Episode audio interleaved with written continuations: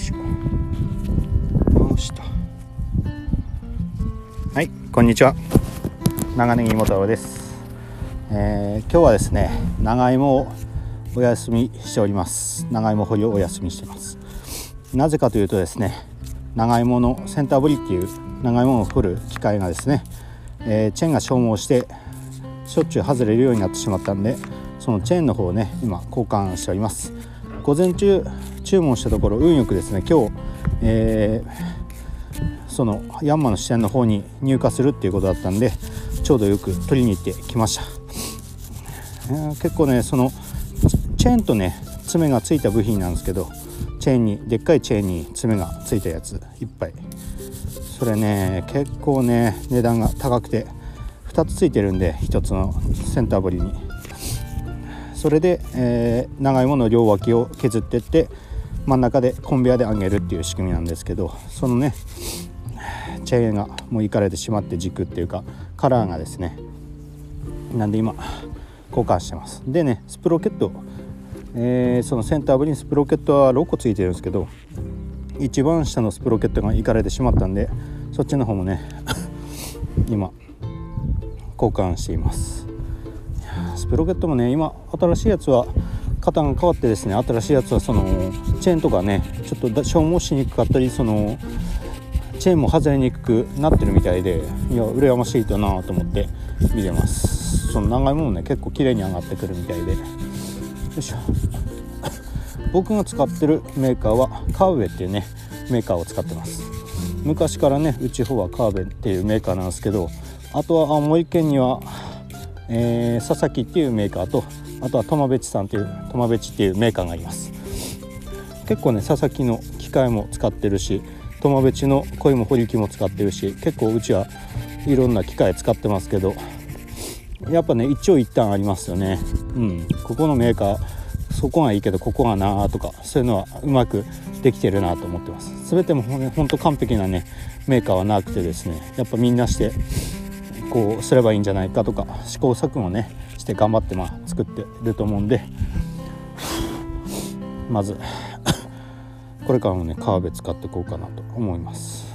佐々木もね結構綺麗に上げてくれるみたいでちょっと羨ましいなとは思うんですけど他の人が使ってみればね、うん。よいしょ。で今なんとかですねそのスプロケットの軸をですね再利用するのでそっちをね軸をこうなんとかこう傷つけず、えーその、えーなんだナットの部分ですね。ナットの叩くナットのところを傷つけずなんとか出すということをしておりました。案外このスプロケットの軸もね買えば買えば新しいの買えばよかったんですけど。まあなんとか再利用できそうなんで。結構固着してるんですよねここの軸が。うんこれなんだろう。グリスアップしたようにグリスアップしたような軸ではないな。うん。やっぱレッドアイグリース使うしか。超高級グリース使わないとダメかな。で このね後ろの一番下についてるスプロケットでかいスプロケットついてるんですけどそっちの方もね高いんですよね。最新型のはちょっとちっちゃくなって値段も半値になってるんですけど俺のはちょっと1個前のなんで。はあよい。しょい一つ2万円のものを使ってます。しかもねこれ万円で。ベアリングはね安い安いもついてるんですよね。なんかパッと見こう超安いそうななんかホームセンターで売ってるそうなレベルのものがついてます。これ軸ベアリングだけ交換してもらうともできるかもな。うん。それしてもらった方がいいかもしれん。まあいいや今は。よしっと。じゃあこれ新しい軸新しい軸じゃない。前の軸と新しいやつの方にねグリスさして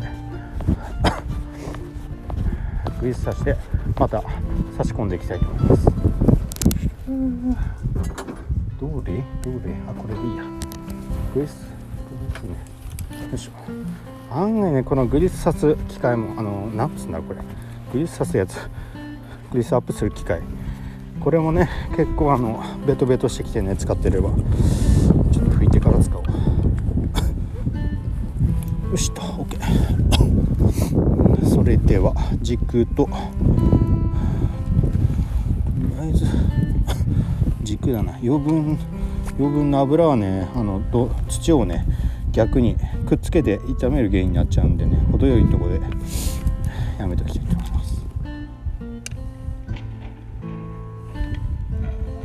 薄くだなとりあえず。薄く広く。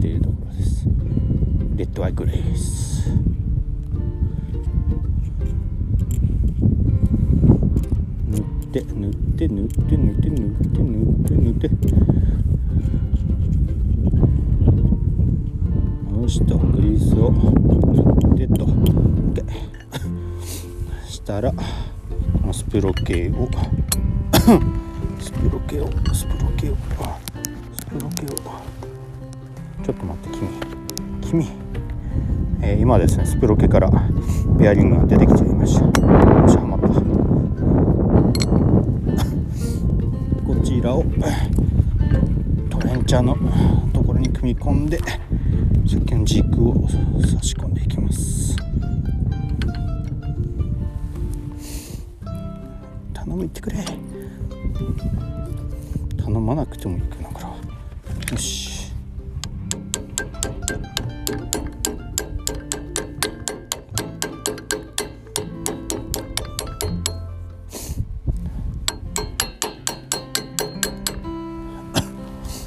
これはね軸を軸のえーっと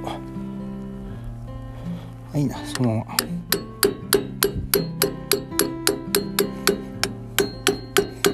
いいねネジ山を潰さないように押し込んでいくと。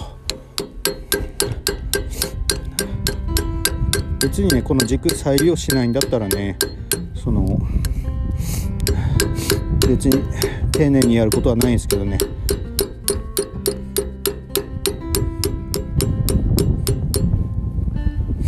いいですね。いいね。回り方がやっぱ違う違うわ。であとはいいかな。ネジ山気をつけて。よっしゃ。あとは OK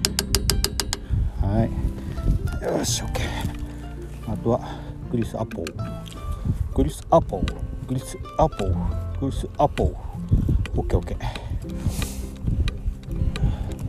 最初だからねちょっとグリス多めにやっときます。ただね溢れるぐらいまでやっちゃうと逆効果なんで程よいところでやめときます。みちみちって音がねしてきたな。あ。OK 出てきた。これねボルト閉める前にやっておくことがおすすめです。ボルト閉めちゃうとねギュッとなってしまってなぜか、えーグリスが均等にそのベアリングの両側から出てこなくなってしまうんで。グリスアップはボルトでこれ使ってる最中もそうなんですけどボルトを緩めてからグリスアップをするっていうのが鉄則となっております。これ案外ねしないでやってる人多いかもしれない。そうするとねやっぱあの片側からしかグリス出てこないんですよね。そのスプロケの片側から。そうすると片側しか行ってないみたいでその消耗がね速くなるという噂を聞いて。それからちゃんとボルトを緩めてからねやるようにします。何秒かのね違いでねその持ちが違うんだば持ちいい方がいいですからね。ちゃんと締めてって。慣れた。最近はねもうこれスプロケット交換するの慣れてきたんであの軸再利用する時も、えー軸をダメにして注文し直しっていうのもなくなったんでそこはいいですね。せーの。ちょっとキュッと。キュッとな。OK ちょキュッと。いいですねいいですね。うん。OK いい感じ。これからもよろしくね。まあ1年持たないんでしょうけど。処刑片側は終わったんで、えー、もう片っぽねやっていきたいと思います。今の調子でとりあえずまた装着していきます。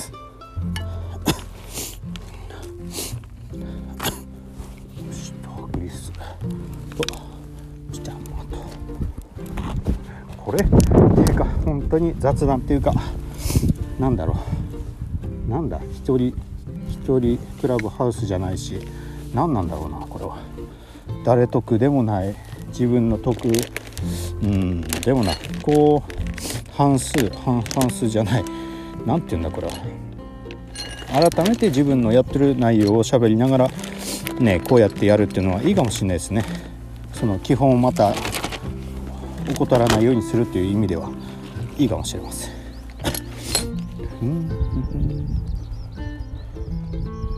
OK ベアリング装着これね外側はシールっていうかあのうん。シールかシールがなってメタルシールっつうのかなこれこれまっすぐにベアリングをね入れないと入ん。ないですよねスッとスッと入ってくれ入ってくれ頼むよっしゃ来たパコパコで反対側ね圧で外れるっていうね1個のスプロケットに2つ、えー、ついてますんでね。また。えー、軸の方に、えー、これ油つけて。OK 油つけてマイナスドライバーで。綺麗なね。綺麗なマイナスドライバーで。よいしょ。塗り広げていきます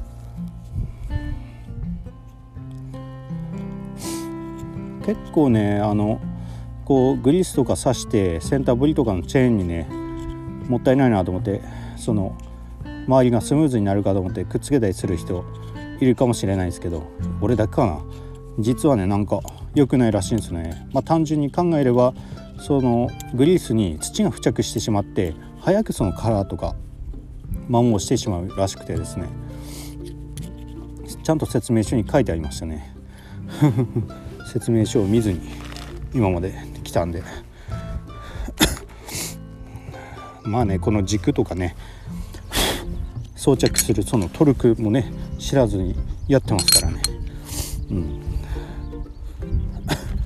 OK よし。もう片っぽの軸も今入れていきたいと思います。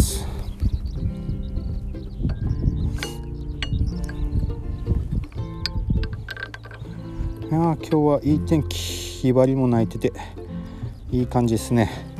こんな天気のいい日に長芋掘れないのはちょっと悲しいですけど。優しく優しく挿入。よいしょよいしょよいしょよいしょ。来た来たこの位置だこの位置だ。よし。ネジ山を潰さないように。陸をちょっと調整してよしゴー。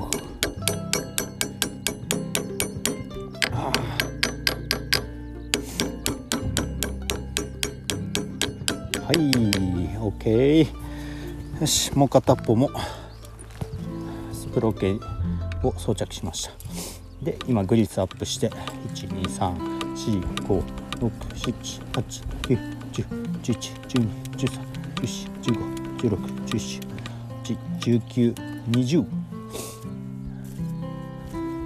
20回目？まだ出ないな。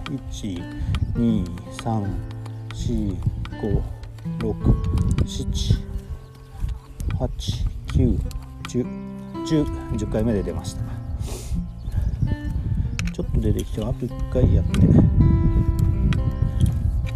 し OKOK いいですね。はい。グリスが出てきたんでこれで OK と。でボルトを締めていきたいと思います。サラワッシャーバネワッシャーナットという順番ですね。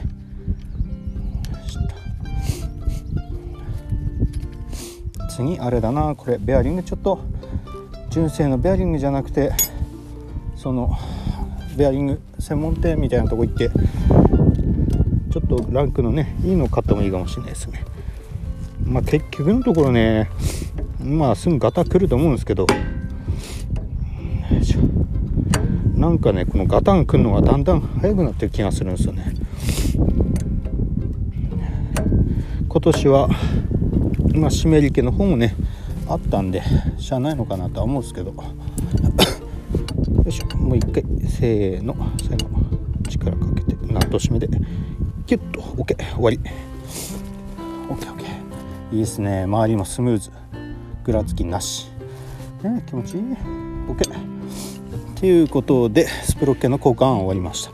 これからねえっとメインの方であります、えー、チェーンですね。爪のついたチェーンの方が交換してきます。いやよいしょ。ヤンマーさんねちょっと安くしてぐらいなんでよかったですけどそれにしちゃって高いですね。はあ暑いやいいな。ひばり泣いていい天気だ。よし。暑っちちちちち。どれ次はチェーンを。装着していきます。ハサミやったかな。段ボールに入ってきてるんですけど1つが40キロ以上あります。40キロ以上あるよなこれ。青いこのバツンってなんだ？なんていうんだ？これ PP バンド？違うか。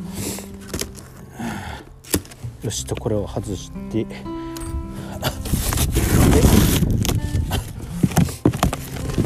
さあ来い。来ました新品です。新品。来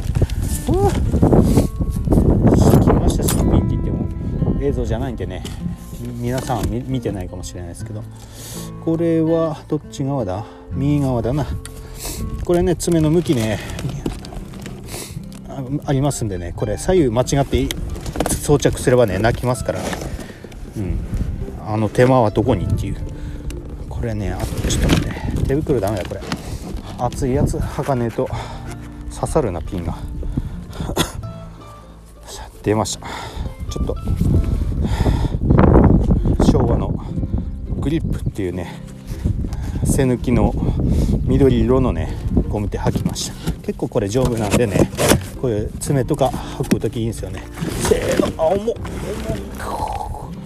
やばい。このチェーン重い。やっぱ重い。なんだろう。やっぱお風呂よりも重い気がするぜ。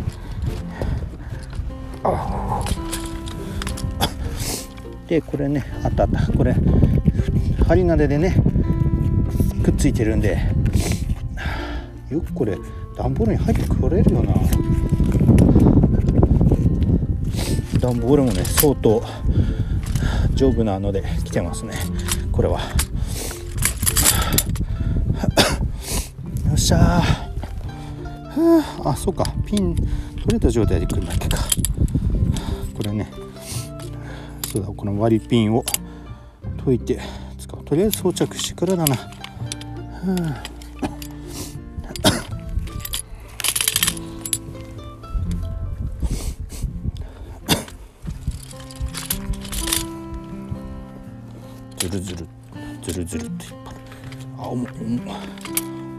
これね地味にチェーンに指挟むともう悶絶ものですよ。プツって勢いよく挟むの単骨折もありえるなこの重さは。やっぱこういう時ね筋肉とかあればいいよなって思っちゃうんですね。一回一回余って。そっかこれさ途中だからこっち装着しなきゃいけないんだ。そうだね。はい。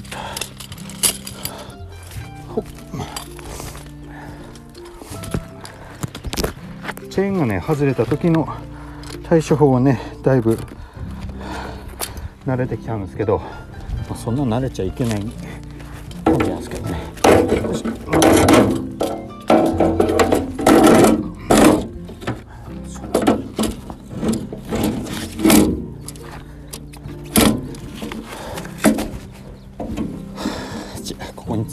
けといてでこっちで爪を持ち上げて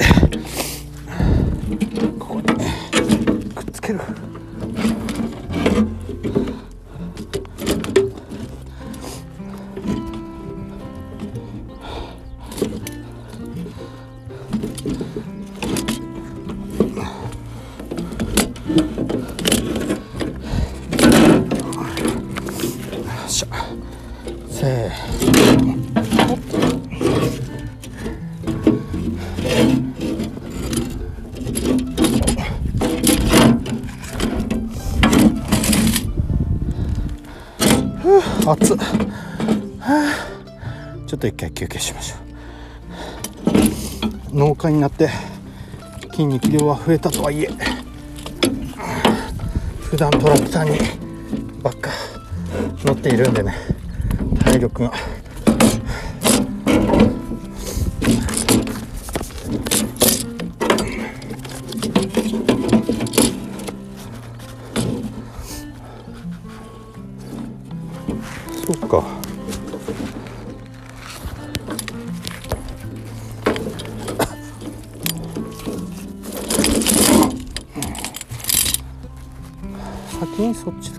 くっつけた方がいいか。いや久しぶり。っていうかまだ1年ぶりなんだけどね。つけ方忘れてるっていうね。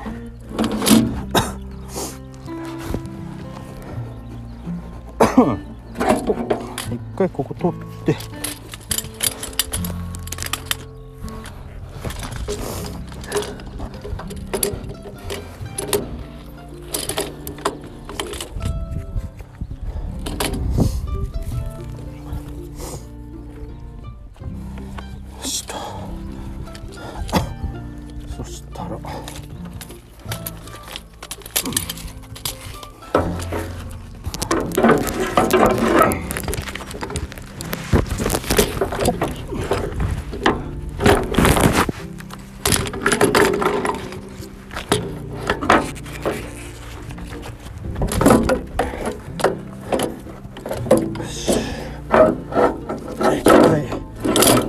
してチェーンを前スプレーにかけると。ふう来た来た。よし。はいとはまりましたと。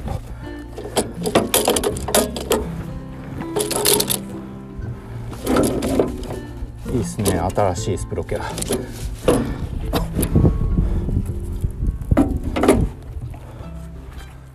そしてプロ犬ね。あの新品なんでね間くっついてないんで、えー今から割りピンを外してそのカラーですねくっつけていきたいと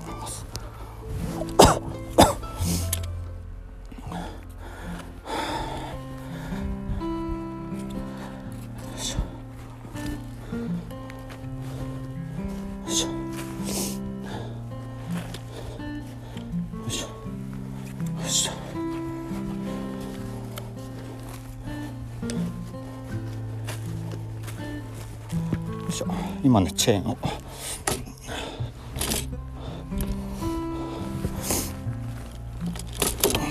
よし来た。それじゃあ割りピンを外してジョイントくっつけていきたいと思います。新しい時はねこのチェーンはねめちゃくちゃ伸びてないんで短いんですよね。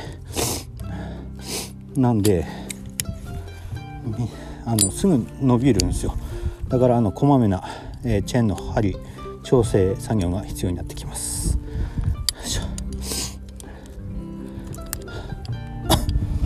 しとあそうか。これか。こっち取って。こっちの割りピンも取んないとダメだったなそういえば。よいしょ。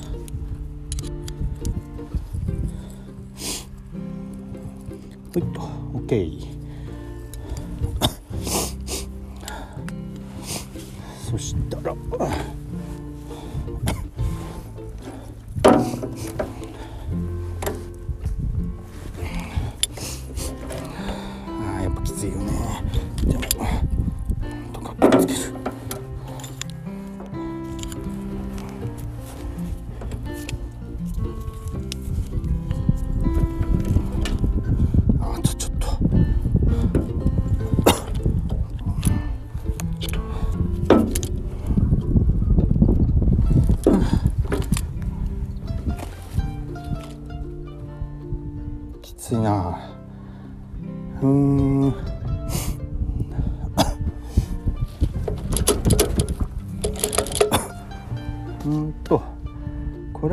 かこれ外して少しでも稼いでいくかな。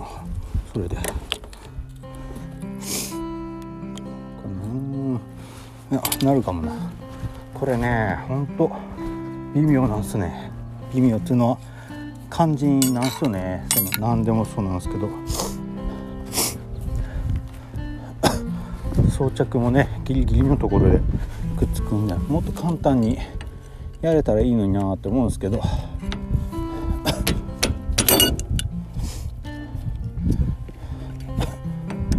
しよしよしたうんあれってかなんだかんだ言ってもう結構収録してるような気がする。うん聞いてる人いるのかなまだ。よいしょ。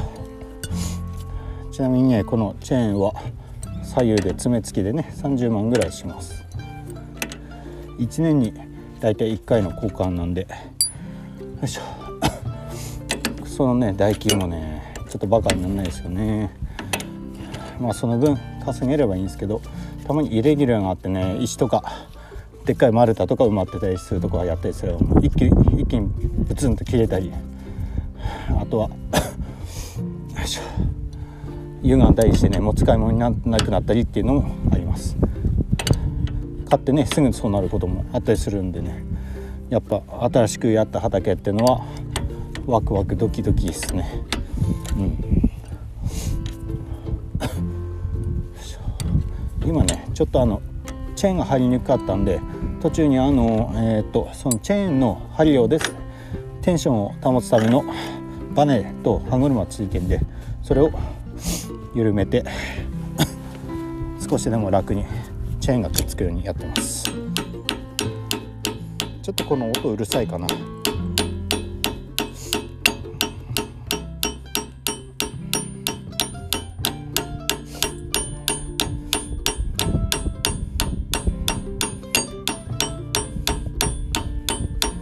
ほいほいほいほい。結構このキンキンっていうのがね耳にくるんですよね。OK さてとはめてみましょう。もう一度。カモン落ちた。来た来た来た来た。来た来た来た来た。はいと。はまりましたのでこちら。カラーの方ですね。やってはめて。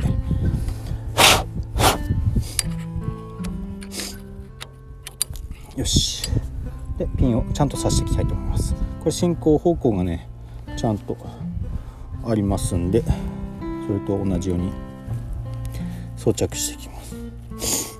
これね地味に守んなかったりすれば途中でこれプロケからですねチェーンが外れてですね、えー、落ちるということもあるんで注意が必要な部品です。まあねこういうの外したら同じ向きでつけるっていうのがねまあ普通のやり方だと思うんで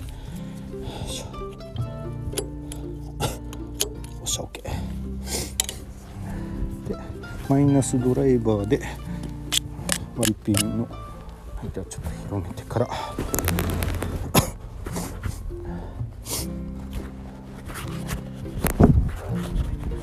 いしょ。あとこれだ。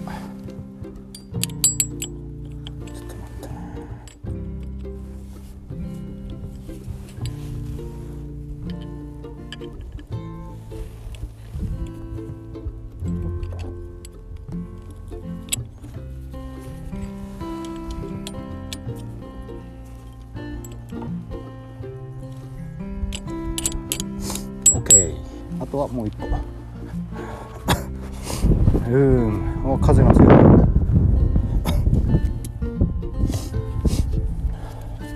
最近ねこの僕が今やっているところはですね橋上っていう地区に来て今長芋掘ってるんですけどと養鶏とかね、えー、養豚とかあと牛もいますね。の地域なんでなかなか風によっていろんな匂いがして楽しい場所でもあります。あ今日は今日はあの豚の匂いだなとか今日は鶏粉が強いなとかそういうのはね思いながらやってます。ここに住んでる人はねあの農家じゃない人ですけど知り合いの人は毎日臭いって言って洗濯物とかね中にいつも入れたりしてるんですけどまあね結局今の時期なんか花粉の時期なんでね、まあ、ちょうどいいかと思います。この匂いに慣れちゃうとね逆になんかこの匂いがいいんじゃないかって勘違いもしてるね。よいしょ。勘違いしないか。臭いか。やっぱ。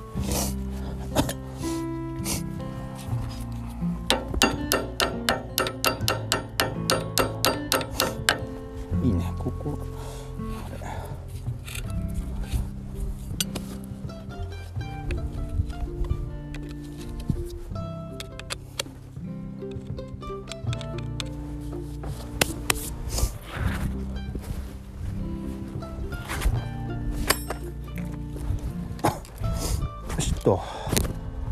ここに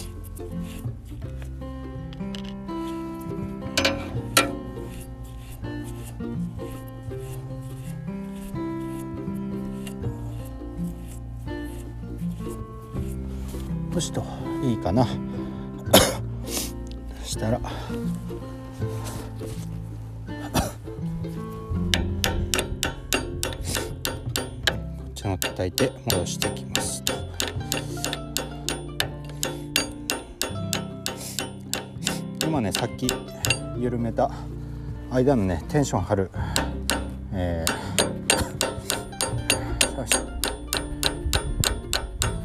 ところハンマーで叩いてます。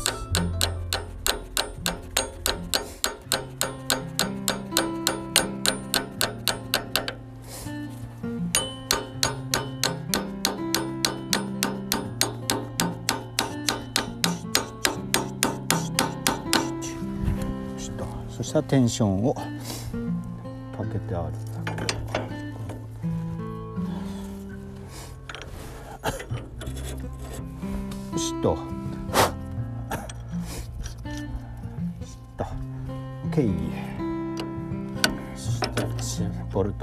て。でこのスプロケットにテンションをかけてる装置ですね。このチェーンのテンションを張るバネというかそっちの装着をしてであとはですねそのチェーン自体を伸ばすそのブームをですね伸ばすそのボルトがあるんでそちらを、えー、締め締めていってじゃないな伸ばしてってで装着の方は終了となりますようやっと片方。いや今ね午後大体3時ちょい手前ぐらいかな。なんですけどこの後ですね一応部の畑トラクターで耕してから家の方帰りたいと思ってます。暗くなる前にはうん終われるな余裕で、うん、しょ。やっぱね長芋も輪作してるんでね畑ばっかいっぱい必要で大変ですけど。やっぱよくやればね土壌消毒とかいらないんでね。だからそこはねメリットかなとは思います。ねあの畑代とかねその緑肥の代金考えたらまあもしかしたら全然同じぐらいだとは思うんですけど。あのねやっぱ黒ピクね匂い悪いですからね、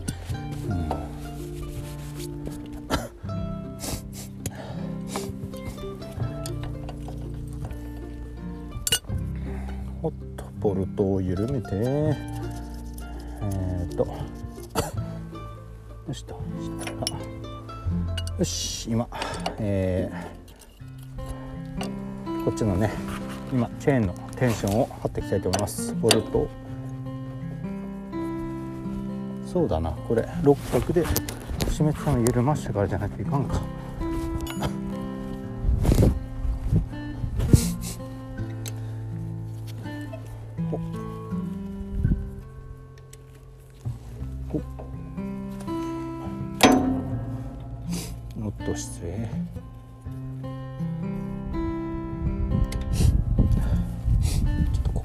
グリスのとこか芋ネジがねついてるんですけど脱落防止用に。そっちの方渋いんでちょっとだけグリス塗りたいと思います。ほんのねちょっとだけですね。あんま溢れるようにやっちゃうと良くないんで。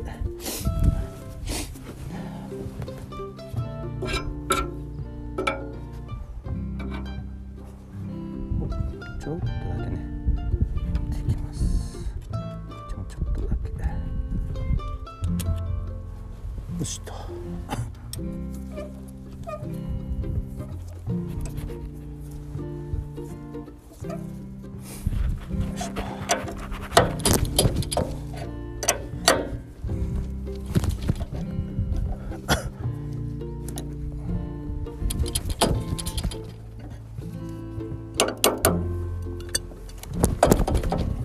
よしと。ちょっと一回チェーンを締めて。でねこれをもう片方やります。もう片方やったら、えー、一回ですね試運転刃を回してそれから、えーテンションが緩んでないかチェックして緩んでいるのはもう一回貼り直して終了となります。これもう片方か。30分はかかるのかな。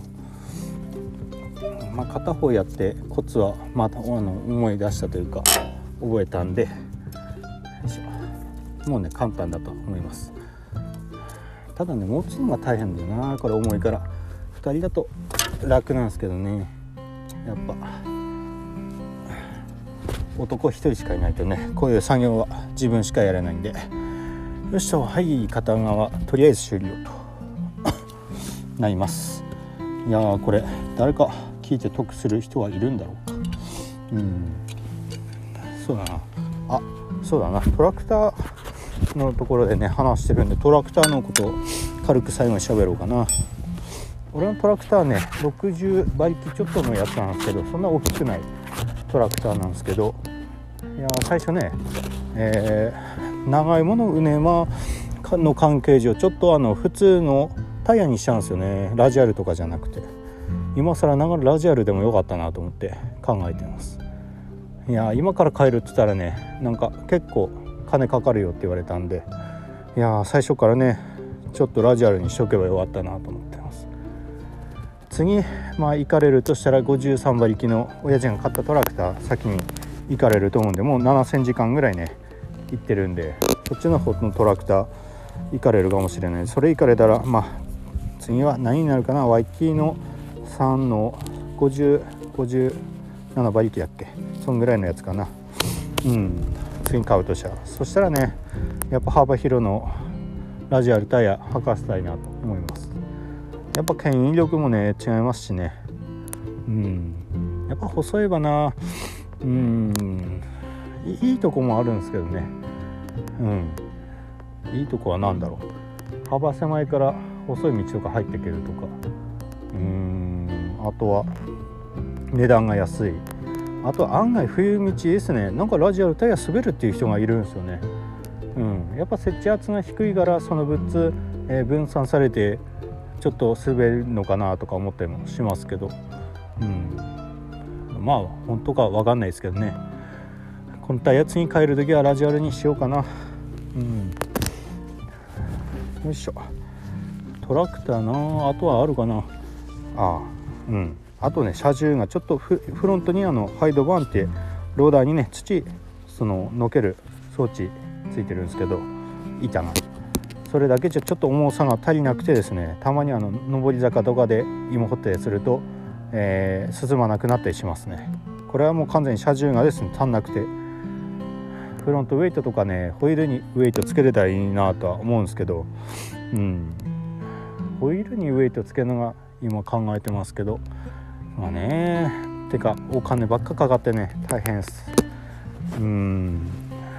まあちゃんとね機械整備しとかないと。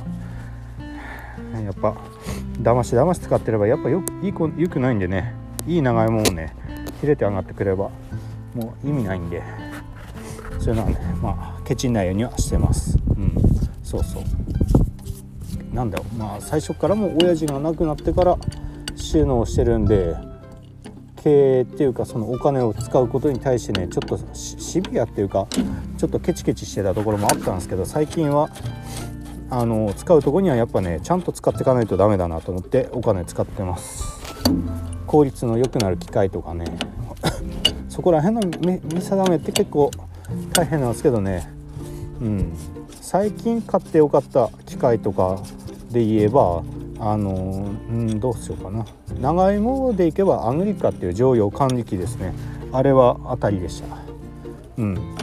いつも3台ぐらい管理機使って作業してたんですけどあの長芋のうねまを走らせてその土をね肥料をまいた後に飛ばす作業とかあるんですけど1台目で、えー、肥料をまいて2台目で、えー、土を耕して3台目で土を飛ばしてあげるっていうねことしてたんですけどそれがね必要なくなったんでもうそれがなんと1台で済むという夢の機械 1, 1台1工程ですね。そっちの方がね素晴らしい機械があったんでもう結構昔からあったみたいなんですけどね全然存在知らなくてやっぱ他の地区と比べて当地区はねちょっと遅れてる印象です。うん。今で言ったらそのアメリカとアグリカとあとは何かな？アグリカと芋だと、うん、アグリカぐらいかな。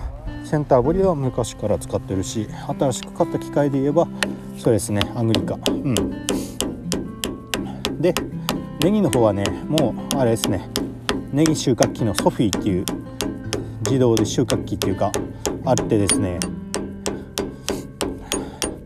あれはキャタピラで走って、えー、なんだろうこうスポンジのベルトで掴んで挟んで、えー、持ち上げてその何て言うんですかね作業者の手元まで来て、えー、その包みやすくっていうか、あの収穫がですねすごい楽になるっていう機械です。結構ね高いんですけどこれは値段に見合う働きをしてくれます。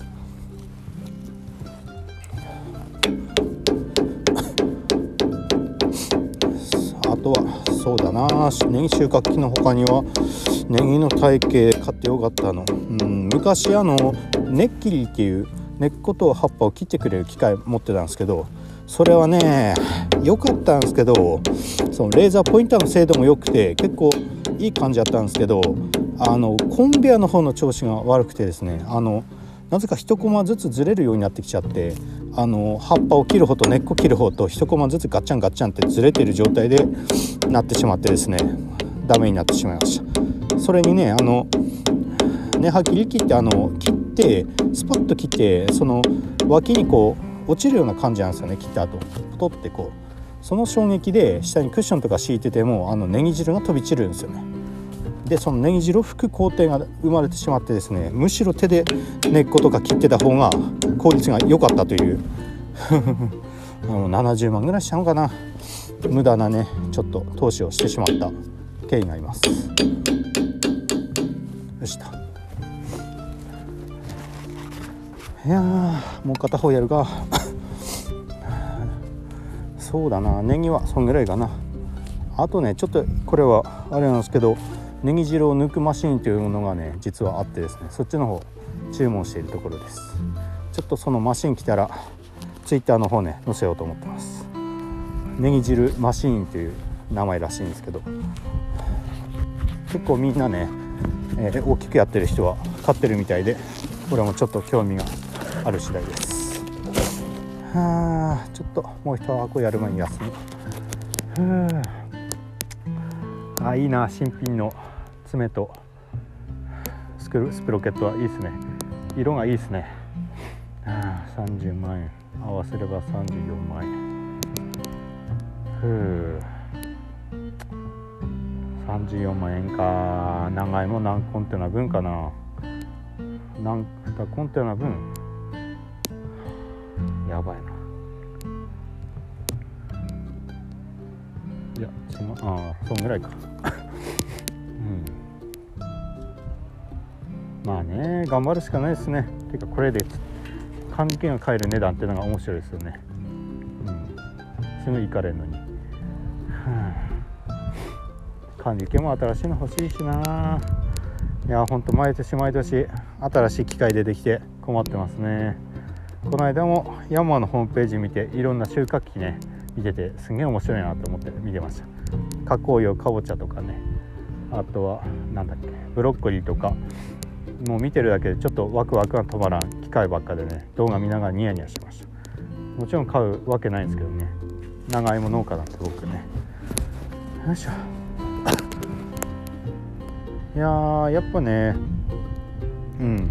なんだろう。自分のいる八戸の地域ではですね結構長ネギと長芋やってる人が多くてですねそれはやっぱりあのまあ輪作ネギと芋の輪作がいいっていうのが最初理由だったんですけど最近はねやっぱネギの単価はね悪くないんであやっぱネギやっといてよかったなと思ってます。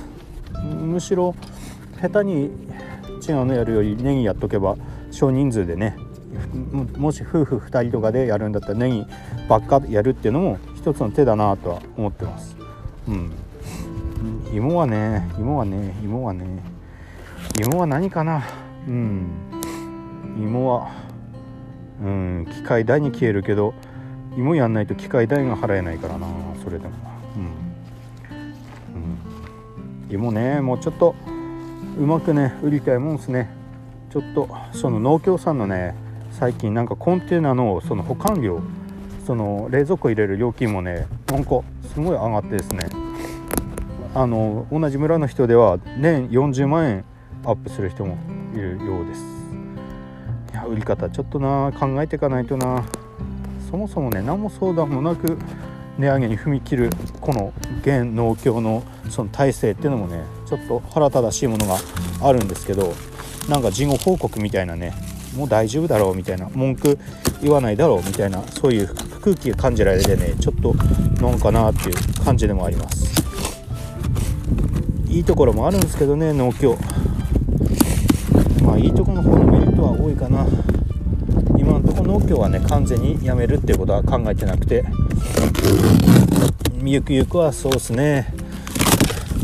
市場と農協とあとはネット販売とか。ネット販売はもう本当メインにはならないとは思うんですけど。